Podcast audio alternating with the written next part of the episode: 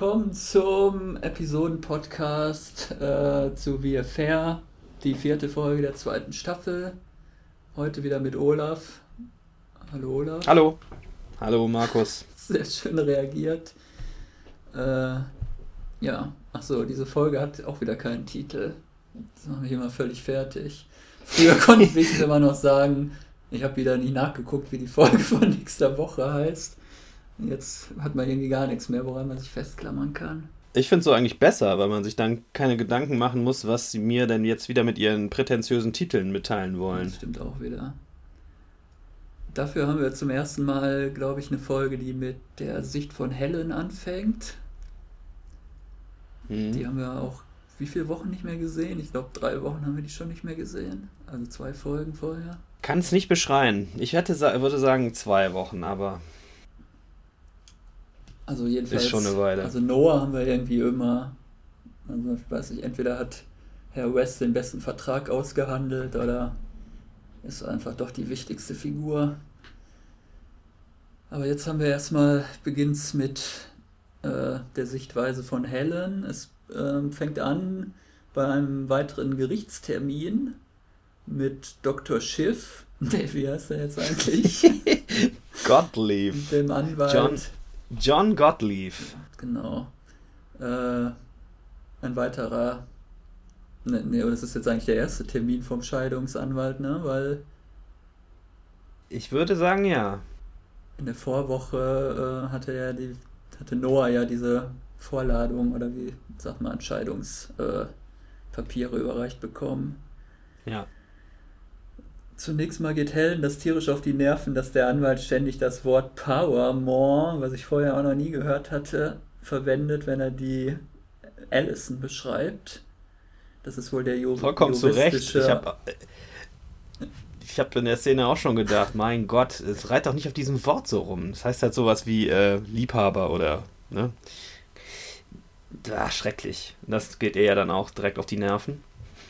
dann Dann sagt er aber direkt im anschließenden Gespräch, ja gut, ich kann mich da äh, auch anpassen. Ich könnte auch sagen, Concubine, Fuck Buddy oder Slutface.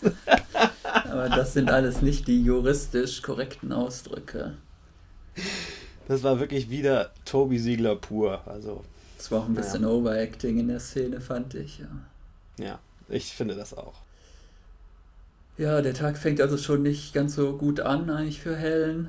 Mm, dann kommt sie nach Hause, da ist die verhasste Mutter, die sich, glaube ich, die Haare hat färben lassen und auch irgendwie, weiß ich nicht, so versucht, ihre Midlife-Crisis zu überspielen, weil ja ihr Mann mehr oder weniger weggelaufen ist äh, mit der Jüngeren.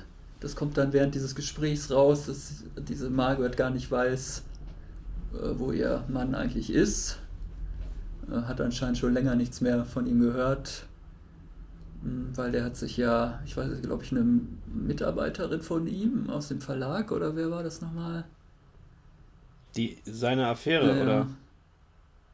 Ich kann mich nicht mehr erinnern, aber in der Szene hier sagt ja seine äh, Frau, dass es eine Ex-Studentin gewesen ja, genau, sein soll. Die er dann vermutlich mal in irgendeiner äh, Vorlesung äh, aufgegriffen hat. Aus dem Creative Writing Kurs vermutlich. Oder was Schriftsteller ja, genau. da halt so unterrichten an der Uni. Sonst diese Szene mit der Mutter, ich weiß nicht, die ist eigentlich nur dazu gut, um nochmal zu veranschaulichen, dass äh, Helen immer mehr wird wie ihre Mutter oder dass, dass Mutter und Tochter die gleichen Probleme haben oder was soll das eigentlich? Äh, kann ich dir auch nichts zu sagen. Ich fand die ähm, auch ein bisschen, also ich wusste auch nicht so richtig, was ich mit der Szene anfangen soll. Vielleicht äh, ging es darum, den Leuten das Gesicht von der Mutter nochmal ins Gedächtnis zu rufen, weil wir sonst später nicht wissen, was das für eine merkwürdige Halluzination ist im mhm. Friseursalon oder so. Ja, als nächstes äh, taucht Max dann auf mit einem Blumenstrauß äh, und ähm, einem Überraschungsgeschenk. Tickets nach Argentinien für zwei und Helen ist not amused, würde ich sagen. Und ja, aber sie ist auch erst richtig not amused, nachdem er dann äh, ihr ja erzählt, dass er Noah 50.000 Dollar gegeben hat, damit er sich ein Apartment besorgt. Und das ist ja auch ein bisschen kontraproduktiv äh, zu der Taktik, die der Scheidungsanwalt da verfolgt, würde ich sagen. Stimmt, habe ich doch gar nicht drüber nachgedacht, stimmt. Ähm, weil der ja immer so darstellen wollte, dieser Typ hat sowieso kein Geld, um sich da um die Kinder zu kümmern. Das heißt ja dann unterm Strich, dass sich ähm, Helen und Max auch überhaupt nicht über den Scheidungsprozess unterhalten haben. Sonst hätte er das ja vielleicht nicht gemacht. Ja, vor allem würde man ja vielleicht auch vorher mal fragen, bevor man dann dem Ex seiner Freundin irgendwie 50.000 Dollar für ein Apartment überweist. Also. Ja, gut, klar, aber das hatten wir ja letzte Woche auch besprochen, dass äh, er halt glaubt, dass er dann den Noah auf diese Art und Weise schneller los ist und äh, seine Helen da äh, schneller ihm komplett alleine gehört. Aber das geht tierisch in die Hose, denn es endet dann praktisch damit, dass Helen die Schnauze voll hat und Schluss macht. Dann gibt es noch einen vorwurfsvollen, äh, ja, ein, eine Retourkutsche von Max. Ich habe immer schon gewusst, du, eine, eine Frau wie du, äh, dir kann kein Mann das irgendwie recht machen. Du bist einfach so eine, ja, ein Snob, weil sie aus so einer reichen Familie kommt und so wunderschön ist. Und äh, Helen erwidert dann nur noch, dass Noah sie ja verlassen hat und nicht umgekehrt. Danach gibt es dann diese, diese, eigentlich der Höhepunkt der Folge, wie sie dann sich mit Weißwein zuschüttet und halb nackt zu einem Lied von Lucinda Williams durchs Schlafzimmer tanzt und mitsingt. Ich glaube, ich fand die Szene in dem Friseursalon eigentlich noch gelungener. Aber das fängt an der Stelle auch schon sehr unterhaltsam an, ja. Was ist das, was sie da einnimmt? Sie nimmt ja dieses rote Ding ein. Irgendeine Art von Droge, aber. Tja, das scheint ja wohl auch irgendwie Marihuana oder irgendwas zu sein. Ich dachte auch erst, hm. das wäre wieder irgend so ein toller Upper oder wie man die Dinger nennt. Eine, eine Ecstasy-Pill oder keine Ahnung, irgendwas Stimmungsauffällendes. Also sie ist auf jeden Fall ziemlich high dann irgendwann. Dann. Ja, und kommt ja dann auf die lustige Idee, sie müsste mal ihrem äh, Geschäft einen Besuch abstatten. Äh, was ist das für ein Laden? Äh, Krimskrams im weiteren Sinne, würde ich sagen. So das ist so ein typischer Laden, wie gelangweilte Hausfrauen in gentrifizierten Stadtvierteln von Großstädten betreiben, wo äh, irgendwie Öle in fancy Gefäßen äh, angeboten werden oder äh, was ist das, was sie da vorführt? Ist doch irgend so ein Essig oder so, was man sich ja, auf den Salat so ein, schütten soll. So, eine, so ein doppelter Essig- und Öl-Ausschüttding, wo man die Sachen übereinander stapelt und dann auf einmal schüttet. So hat es jedenfalls erklärt. Ich weiß nicht, wofür das gut sein soll, aber also bitte. Das hat, man braucht nie, man braucht nie dieselbe Menge Essig wie dieselbe Menge Öl. Das ist totaler Unfug, aber bitte. Es hat einfach keinerlei Nutzen. Es ist halt nur wirklich für irgendwelche Leute, die eh schon alles haben und sich noch den Haushalt verschönern wollen mit irgendwelchen tollen Sachen.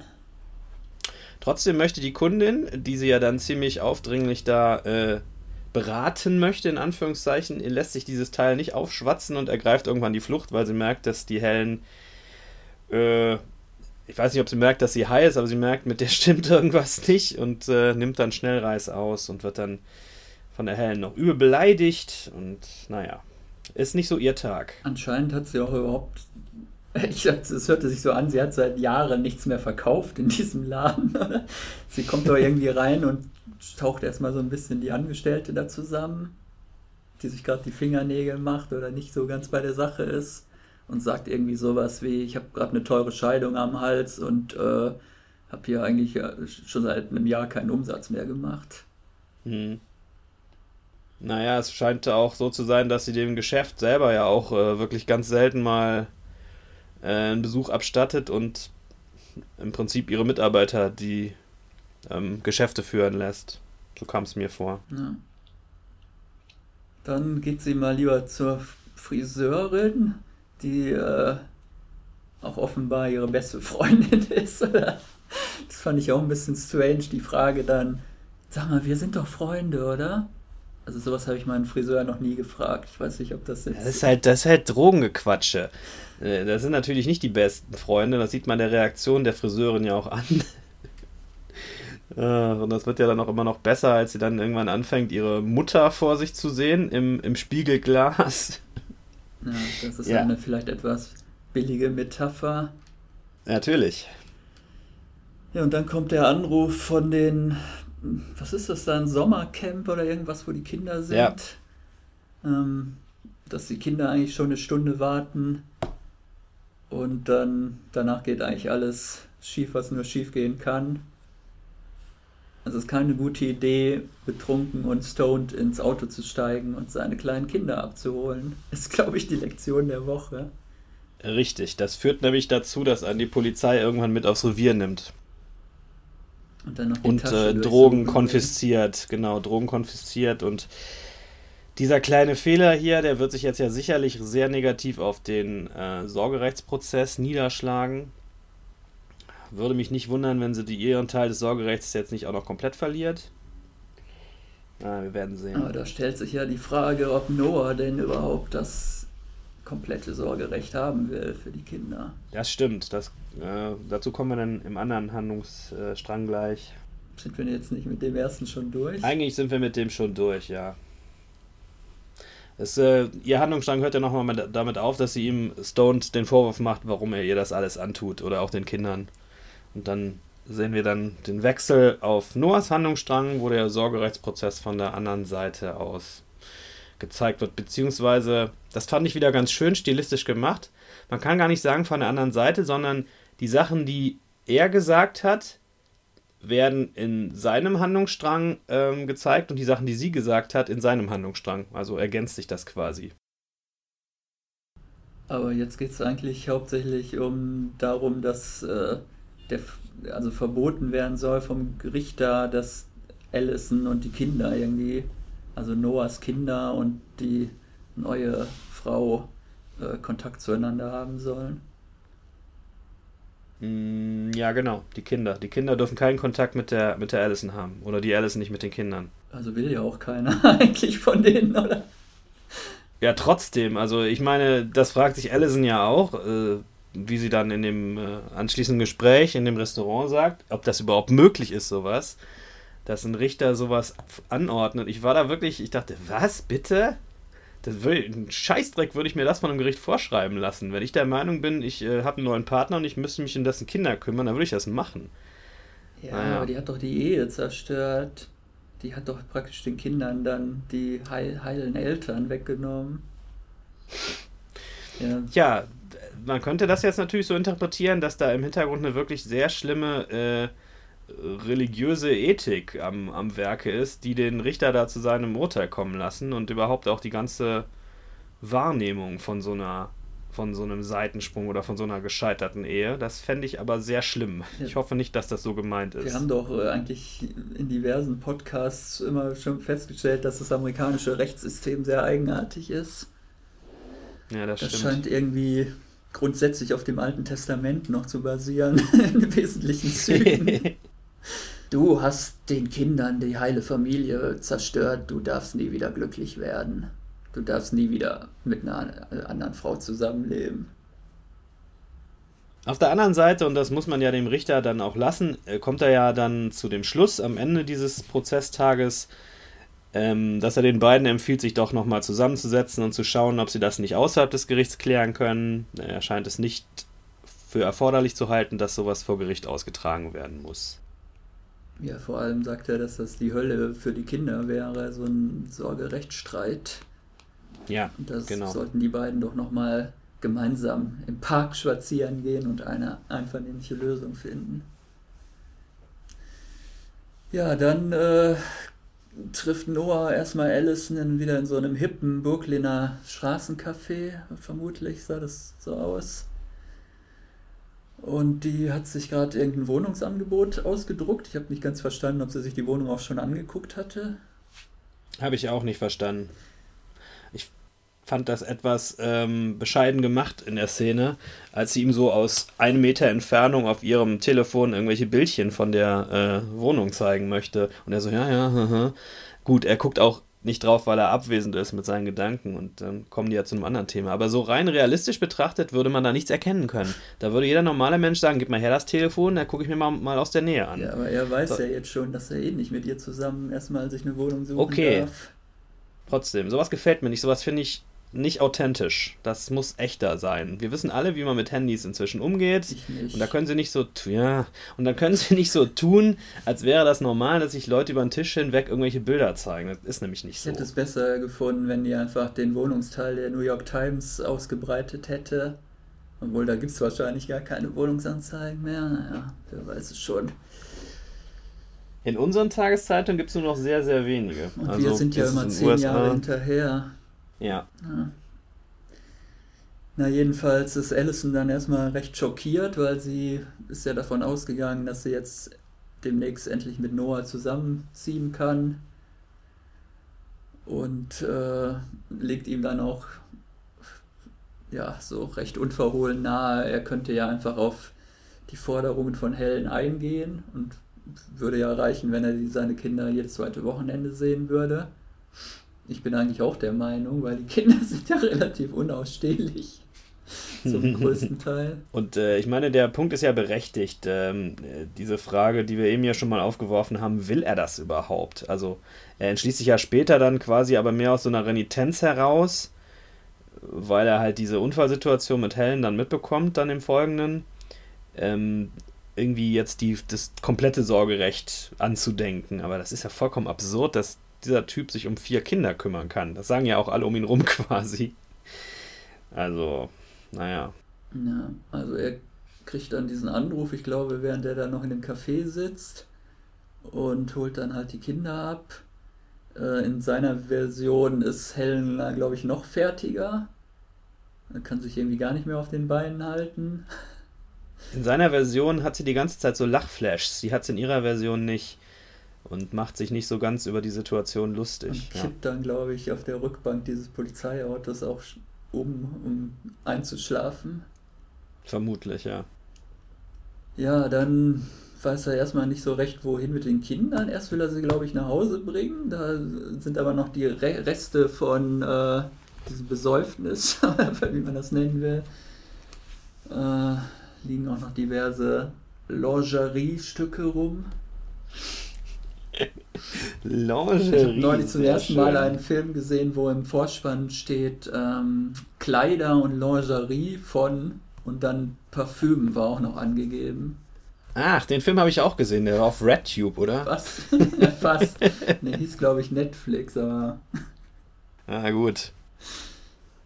Ja, jedenfalls kommt er da auch irgendwie auf falsche Gedanken und äh, nimmt die Kinder dann da wieder weg und fährt dann erstmal zu seiner Familie nach New Jersey, von der wir vorher, glaube ich, noch nie irgendwas gehört haben. Zum, ist richtig. Zumindest. Ist, glaube ich, zum ersten Mal erwähnt worden überhaupt, dass es diesen Teil der Familie gibt. Und das ist eher so eine, ja, wie würde man das einordnen? Mittelschicht, würde ich sagen.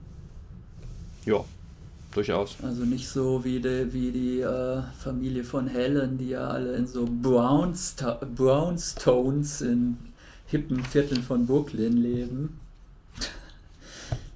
Das habe ich in der Gerichtsszene nicht verstanden. Was ist denn daran negativ, wenn die im Brownstone leben? Ja, ne, der, eigentlich nichts, aber das heißt halt, dass man dem Ex-Gatten dann halt auch was abgeben könnte von seinen Vermögenswerten. Ah, deswegen die Reaktion, okay. Also da merkt der Richter ja dann auf und fragt dann so nach, was? Sie bewohnen ein ganzes, wie würde man das, Reihenhaus, wie würde man das übersetzen? Keine Ahnung. Braunsteinhaus? Braunsteinhaus, genau. Weil die offensichtlich äh, wertvoller sind, als mh, mm, wenn man irgendwie nur helle Ziegelsteine verbaut hat. Ja, das entspricht auch garantiert unserem richtig schönen, durchsanierten Altbau äh, in irgendwie, was weiß ich, äh, ne, in einem hippen Stadtteil. Sowas. Park Slope war es doch, glaube ich. Genau. The lovely Park Slope. Sagt er da der alte Bolschewist, der ist ja wahrscheinlich irgendwo in äh, Harlem aufgewachsen. Naja, zurück zu der, zur Familie vielleicht von Noah. wir sind uns ja beide nicht so ganz einig, hatten wir im Vorfeld äh, schon geklärt, zu wem er da fährt. Ist es sein Bruder oder seine Schwester? Tendenziell eher die Schwester, glaube ich. Ne? Also ich bin mir ganz sicher, dass das die Schwester ist. Gut, ich glaube nicht, dass das wirklich im Dialog fiel, diese verwandtschaftliche Beziehung, und man sich das zusammenreimen muss. Aber sagen wir mal, es wäre die Schwester. Also ich glaube, der, ähm, der Typ sagt da irgendwie sowas wie, dein Vater ist auch hier. Und wenn das sein Bruder wäre und die hätten den gemeinsamen Vater, würde er vermutlich eher sagen, unser Vater ist auch hier. Oder Vater ist auch hier. Mhm, aber nicht dein das Vater. Ich, das finde ich nachvollziehbar. Tja, der Vater macht doch eher einen merkwürdigen Eindruck auf mich. Sag doch nochmal, wie der bekannte Schauspieler aus Breaking äh, Bad heißt. Mark Margolis, der ja den äh, äh, Onkel Theo Salamanca, Hector Salamanca gespielt hat. Den das war doch diese Folge, die selbst ich gut fand, glaube ich, in der zweiten Staffel oder im ersten Staffel, wann war das? Oh, das kommt ziemlich häufig vor. Also am, am Anfang kommt Theo in der ersten Staffel mal vor, dann taucht er eine Weile nicht mehr auf und dann kommt er später im Altersheim wieder vor. Das ist eine der absurdesten Szenen der ganzen Serie. Ja, er war doch dieser Typ, der weder sprechen noch sich bewegen genau. kann. Ja. Er sitzt im Rollstuhl und kann sich nur da verständigen, indem er mit dem Finger auf so eine Glocke haut. Auf so eine Fahrrad, äh, auf so eine, auf so eine, ne, auf so eine, wie heißen diese Dinger? Wie beim, beim Concierge, wo man so draufhauen muss. Und das war doch Bing. diese spektakuläre Folge, wo er, glaube ich, immer eine Sie, ach, ich weiß nicht mehr, Breaking Bad ist eh nicht mein Ding. Äh, jedenfalls, wo er doch äh, den beiden Hauptfiguren zum Verhängnis beinahe wurde. Das stimmt. Er weiß nämlich Dinge, die sein Neffe, um den es da geht in der Szene, der Obergangster, nicht weiß.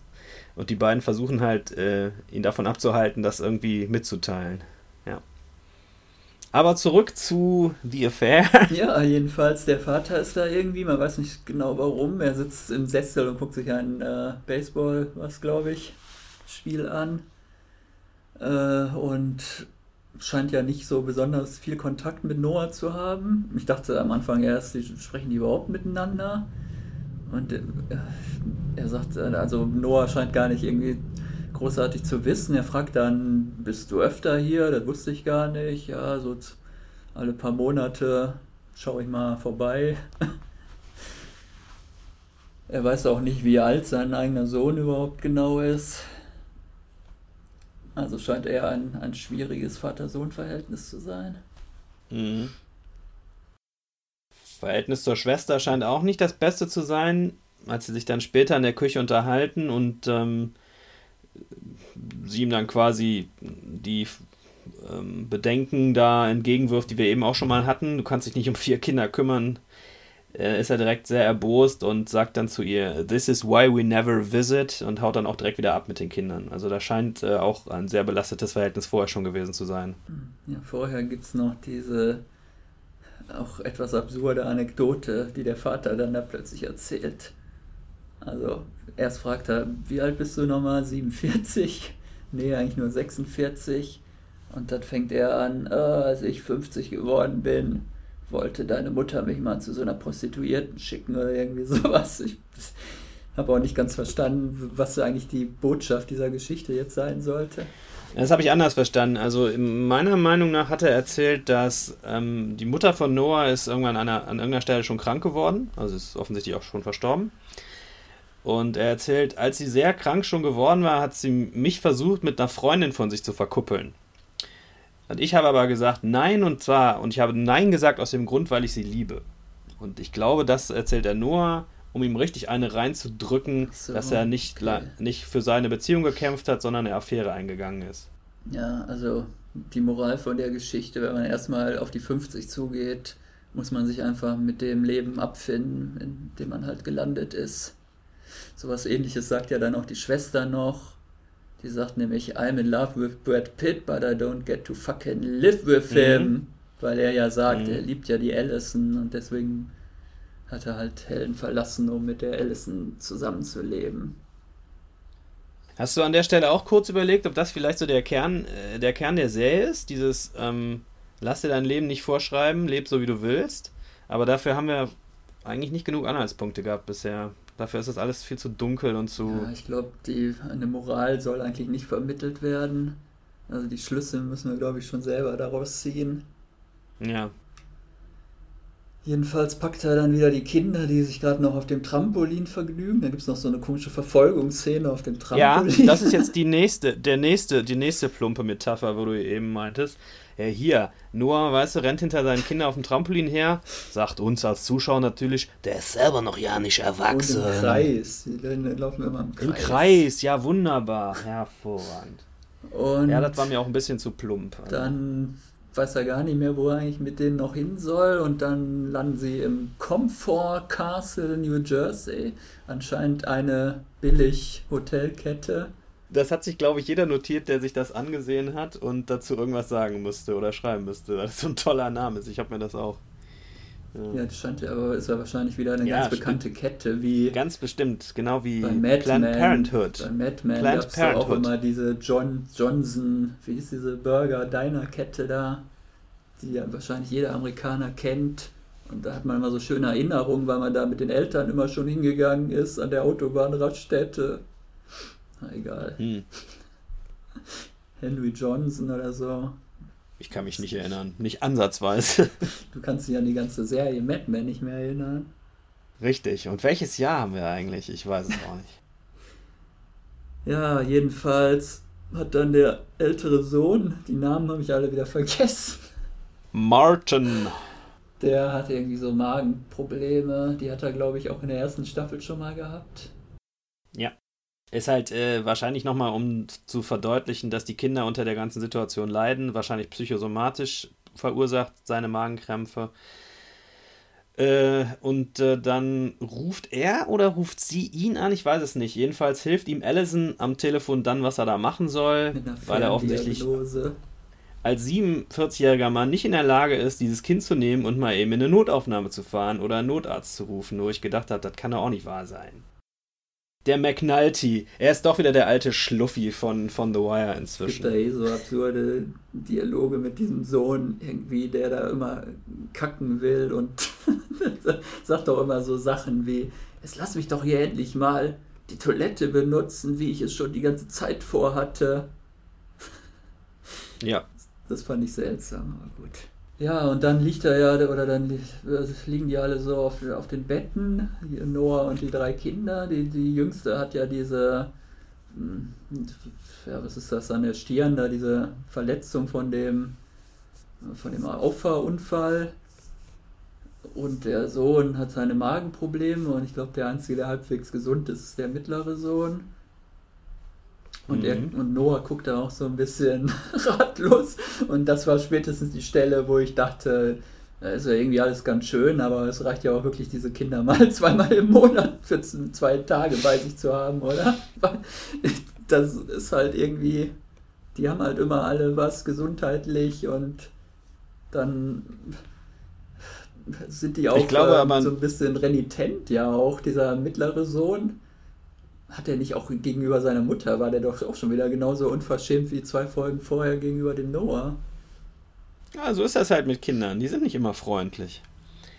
Ähm, ich finde aber schon, dass die Serie, äh, die Macher äh, eher sagen, guck mal hier, deine Kinder, du musst dich vernünftig drum kümmern. Ich glaube nicht, dass das in die Richtung, ja komm, lass sie mal bei ihrer Mutter und kümmere dich um dein eigenes Leben.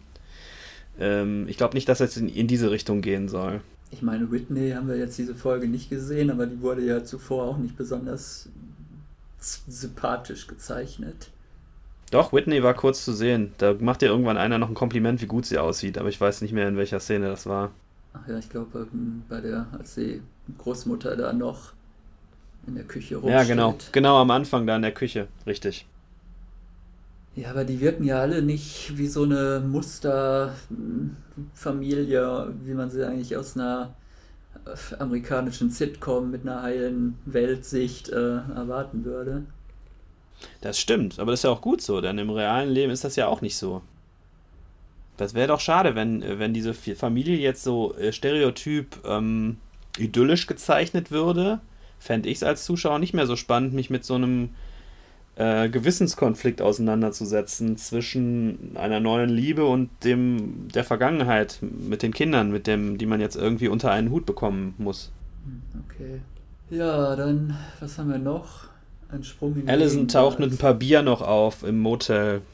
Ach ja, das stimmt. Und dann trinken sie schön ein und dann fragt sie frustriert, ja, was wird denn jetzt aus uns? Und dann ist der Handlungsstrang vorbei. Ja. Dann kommt noch die Ist-Zeitebene. Ist genau, dann springen wir nämlich wieder in die Gegenwart zu dem anderen, ja, was ist das? Das ist ja noch nicht der Prozess, aber der die Vorverhandlung. Das ist so ein Vorprozess, eine Anhörung oder so. Ja. Wo der Richter dann den Antrag der Verteidigung ablehnt, äh, den Prozess aus, also den Mordprozess oder was das da ist, Totschlagsprozess aus Montauk äh, wegzuverlegen, weil der Richard Schiff ja immer sagt, die sind hier, hier findet ihr keine Jury, die objektiv ist, weil der Roman meines Mandanten hat sich hier ganz oft verkauft oder irgendwie sowas. Mhm. Ich habe nicht genau mitbekommen, wie oft er sich da angeblich verkauft haben soll. Haben Sie das äh, gesagt? Dreimal, 30 Mal, keine Ahnung. War in der örtlichen Buchhandlung immer ausverkauft. Dann sagt der Richter sowas Suffisantes wie, ich glaube nicht alle Einwohner haben den Roman ihres Mandanten gelesen. Wir werden da schon noch zwölf finden, zwölf Geschworene finden, die objektiv sind. Mhm. Ja, und das ist im Prinzip die Folge. Ich glaube, es gibt, es wurde noch erwähnt, dass es auch in diesem Prozess, genau wie bei Rectify, ein, ein Plea-Deal gibt, ein Angebot der Staatsanwaltschaft. Er ähm, lässt sich auf die, ähm, auf die Anklage Criminally Negligent Homicide ein und Was bekommt nur ein bis drei Jahre Haft. Naja, äh, strafbarer, also negligent ist nachlässig, also fahrlässig, fahrlässiger Totschlag. Criminally weiß ich nicht so richtig. Das ist in, im amerikanischen Rechtssystem oft, da hauen sie criminally vor irgendeine, äh, irgendeine Straftat und dann ist es so ein eigener Straftatbestand. Ich weiß aber auch nicht, wie man das jetzt. Kriminell fahrlässiger Totschlag.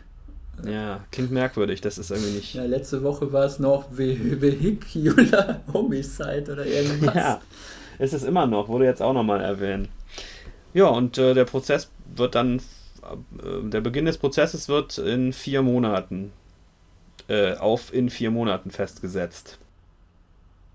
Das heißt, wir haben noch ein paar Staffeln. Nee, kann man, glaube ich, keine Rückschlüsse nee, ziehen. Ein paar Staffeln, paar Staffeln, da können wir ja vielleicht zur Bewertung gehen, möchte ich nicht mehr sehen. Ich, ich finde, dass sie das innerhalb von drei Staffeln ruhig zumachen können. Also in der zweiten werden sie es vermutlich nicht abhandeln, aber mehr als drei Staffeln davon weiß ich nicht. Was meinst du dazu? Also, ob ich es noch weiter sehen will oder ob denen noch irgendwas einfallen würde. Ja, ob du es noch sehen willst. Findest du, dass das eine Handlung ist, wo du jetzt sagst, ich hätte gerne acht Staffeln von? Nein, ich glaube, acht Staffeln kann man das wirklich nicht erzählen, aber bis jetzt kann ich eigentlich auch noch keine Ermüdungserscheinungen feststellen oder es ist noch nicht, hat für mich noch nicht nachgelassen in der Qualität. Bei der Folge war ich jetzt zum ersten Mal ein bisschen gelangweilt zwischendurch, muss ich sagen. Von daher muss ich jetzt mal abwarten. Ja, du bist aber auch schnell abzuschrecken. Ja, das äh, stimmt, aber ich komme ja auch oft immer, ich komme ja oft wieder. Ich lasse ja oft eine Serie liegen, weil ich irgendwie unzufrieden bin und dann komme ich zwei Jahre später und versuche es nochmal und dann gefällt sie mir plötzlich viel besser. Was jetzt bei The Affair nicht der Fall ist, weil mir The Affair ja bisher sehr gut gefällt. Aber bei The Wire war das zum Beispiel so. Ja. Du bist äh, aber soweit zufrieden mit der Folge? Naja, wenn ich Mauro Tierney sehe, bin ich ja immer zufrieden. Das weißt du ja. Und ansonsten von Cole haben wir wieder gar nichts gesehen. Das ist äh, auch immer so ein bisschen merkwürdig. Also den haben wir in einer Folge bis jetzt gesehen von Vieren. Mhm ist auch mehr so ein Gaststar, finde ich, wie in der ersten Staffel auch schon. Also da weiß ich gar nicht, warum der denn, warum er hat halt gut verhandelt, ne? nehme ich warum an, Herr Jackson. die halt die Credits haben als Hauptdarsteller. Das ist ja. immer so ein bisschen, weil eigentlich, wenn man ehrlich wäre, würde man sagen, es gibt zwei Hauptdarsteller, einen, einen männlichen, eine weibliche, klassisch wie früher in Hollywood. Und dann gibt es halt so nebenkehrende, äh, wiederkehrende Nebendarsteller. Genauso würde ich das auch sehen, ja. Ich weiß auch gar nicht, wer da im Vorspann immer noch alles aufgeführt ist. Das sind, glaube ich, diese Kinder. Das äh, habe ich mich auch schon gefragt. Vermutlich die Whitney-Darstellerin. Ich lese aber auch nicht mehr mit. Ich bin ja immer so begeistert von diesem Song. Ich habe ihn mir immer noch nicht gekauft, aber ich muss es noch tun. Von Fiona Apple. Ja. Genau. Ja, vielleicht kommt noch bald so eine Soundtrack-CD. Dann kannst du auch noch den tollen Song von Lucinda Williams Oh, furchtbares Changed Stück. the Locks. Auch Changed ein, the Locks, ja. Habe ich auch Stück. gegoogelt. Von 1988. kann man wirklich nicht als top aktuell bezeichnen. Von ihrem Bestseller-Album. Mit dem gleichnamigen Titel. okay, das kenne ich nicht. Nee, das heißt auch Lucinda Williams, ist eine, so heißt die Platte. Ich, hatte, ich habe den Namen noch nie gehört. Das hat mich natürlich neugierig gemacht und die ist so eine amerikanische Country, Folk-Pop, ja. Country, Rock, Neo, Wischiwaschi. Country. Genau. Sängerin und ziemlich erfolgreich im Geschäft wohl. Ich habe sie mal live gesehen, muss ich zugeben. Und zwar auf dem Tanz- und Folkfest Rudolstadt. Ah, Das war auch der einzige Act, den ich namentlich vorher kannte in diesem Jahr, wo ich da gewesen bin. Sonst haben da ja nur so Inuit-Chöre aus Nordgrönland und so gespielt. also das war auch mit Abstand, glaube ich, der, das, der kommerziellste Act da auf dem Festival. hm. Ja, nächste Woche dann vermutlich. Welche Kombination haben wir jetzt noch nicht? Cole und Allison. Ne, die hatten wir ja schon. Cole und äh, Noah. Naja, Cole und Allison würde sich aber anbieten, wieder nächste Woche. Das ist ja auch langweilig, wenn das jetzt einfach immer abwechselt. Tja, vielleicht noch eine. Also es gibt eigentlich keine Möglichkeit, noch eine andere Perspektive momentan reinzubauen. Dazu ist keiner dicht genug dran an den anderen Personen. Ich würde darauf tippen, dass wir wieder äh, Cole und äh, Allison sehen nächste Woche.